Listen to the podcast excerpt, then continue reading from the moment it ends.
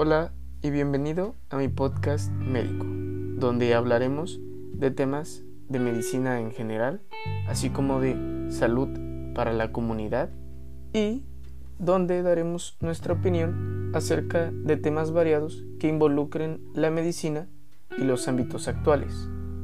Y recuerda que tú mismo eres el que tiene que cuidar su propia salud. No hay mejor salud que la que no se pierde. Yo soy Eduardo y comencemos. Hola y bienvenido a nuestra cita de hoy. En esta ocasión hablaremos acerca de la situación que se está viviendo en el país de la India. Actualmente, la India se ha convertido en el epicentro mundial de casos nuevos para COVID-19 en todo el mundo. A inicios del mes de mayo, la India comenzó a reportar la asombrosa cantidad de más de 300.000 casos nuevos diarios por COVID-19.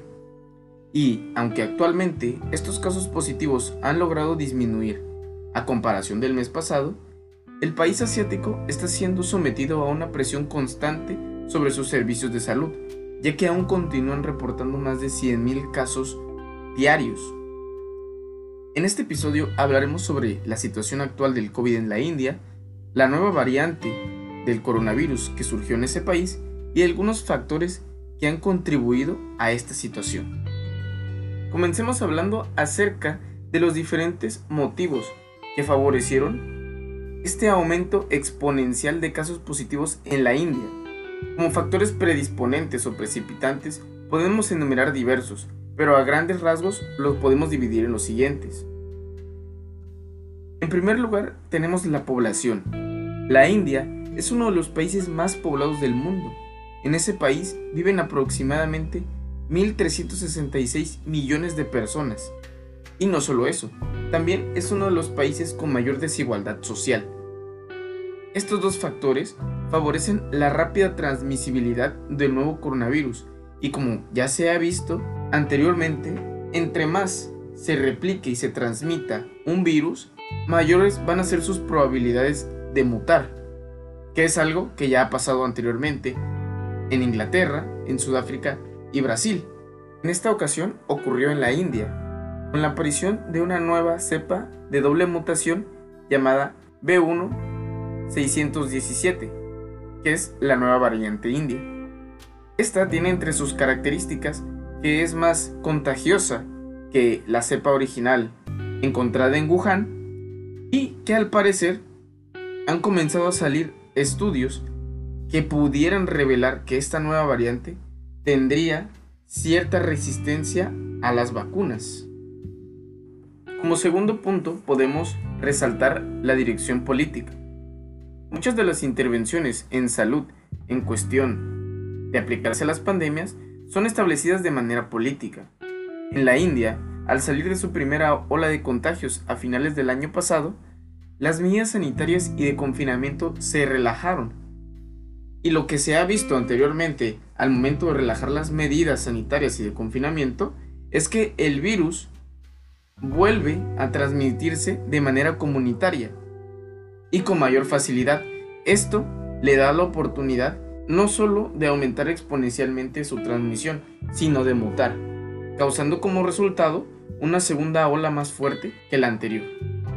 También es necesario reconocer que la dirección política muchas veces y en muchos países no se encamina a encontrar el mejor beneficio en materia de salud, sino buscar un beneficio económico que pueda ir de la mano con un beneficio de salud. La intención de la mayoría de los países es salvaguardar su economía, porque no les conviene mantener encerrada a una población. Esto va a disminuir la productividad y va a tener un impacto económico que va a ser muy difícil de socavar con el tiempo.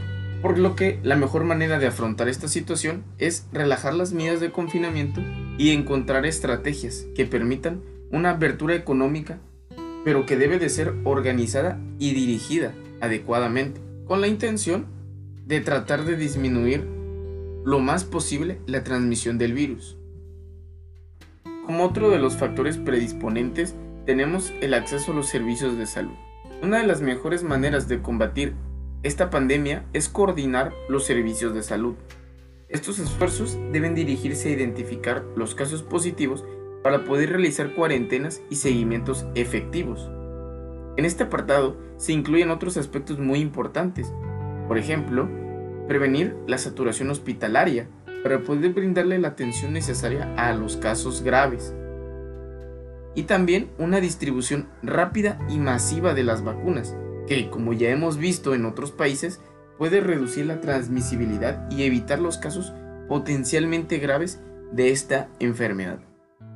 Aunque en la realidad el acceso a los servicios de salud es algo muy difícil de lograr en países, sobre todo en vías de desarrollo o tercermundistas, ya que de por sí su infraestructura en salud no es la adecuada para afrontar este tipo de situaciones, sobre todo cuando los casos graves comienzan a aumentar y necesitan manejo hospitalario forzosamente.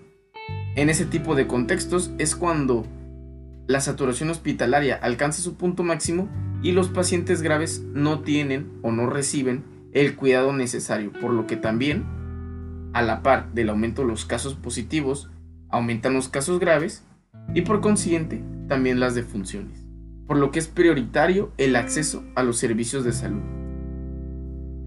Ahora hablemos un poco de lo que probablemente es otra de las causas de esa explosión de casos positivos de COVID-19 en la India, y es que la nueva mutación doble B1617 del coronavirus que se detectó en ese país ha sido objeto de preocupación en las últimas semanas. Incluso, la Organización Mundial de la Salud la ha declarado como una variante de preocupación por lo rápido en que se convirtió en la cepa dominante en la India. Esto significa que esta nueva variante es muy contagiosa. Es muy importante destacar que las mutaciones de interés deben de recibir un seguimiento estrecho por la comunidad científica, ya que estas mutaciones pueden hacer que esa cepa o variante sea más contagiosa o incluso en algún momento escapar del efecto protector de las vacunas.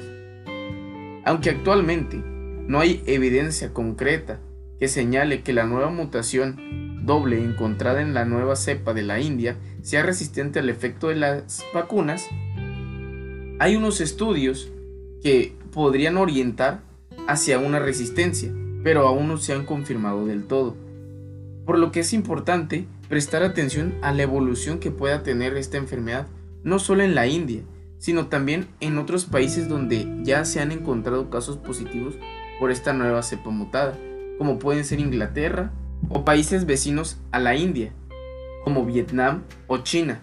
Y que no solo eso, en los últimos días han estado presentando aumentos en sus casos diarios de COVID-19, sobre todo Vietnam, que es un país que había logrado controlar de cierto modo la transmisión comunitaria del coronavirus, ya que sus casos positivos y su número de fallecimientos en todo el tiempo que llevamos de pandemia son muy reducidos en comparación con otras áreas geográficas del mundo.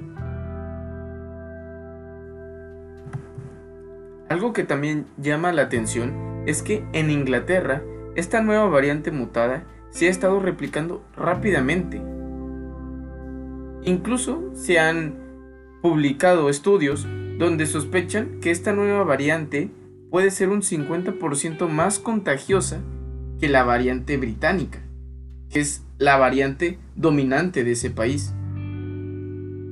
En las últimas semanas, en la India, se ha estado viviendo una situación deplorable. Sus sistemas de salud han sufrido un golpe devastador y muchas personas sufren las consecuencias de una segunda ola que alcanzó proporciones imprevistas. Muchos de nosotros vimos cómo la situación llegó a tal punto que se quedaron sin oxígeno, incluso en los hospitales, e incluso llegaron a cremar a las personas al aire libre. Entonces es importante que en dicho país se centren sus esfuerzos para detener la transmisión comunitaria del virus para poder dar tiempo a una campaña de vacunación masiva que, a largo plazo, podría ser la que nos saque a todos de esta situación. Muchas gracias por llegar hasta aquí. Puedes acceder a esta información en nuestro blog Medicina y Salud en la actualidad o en nuestro Instagram, Medicina y Salud 2020.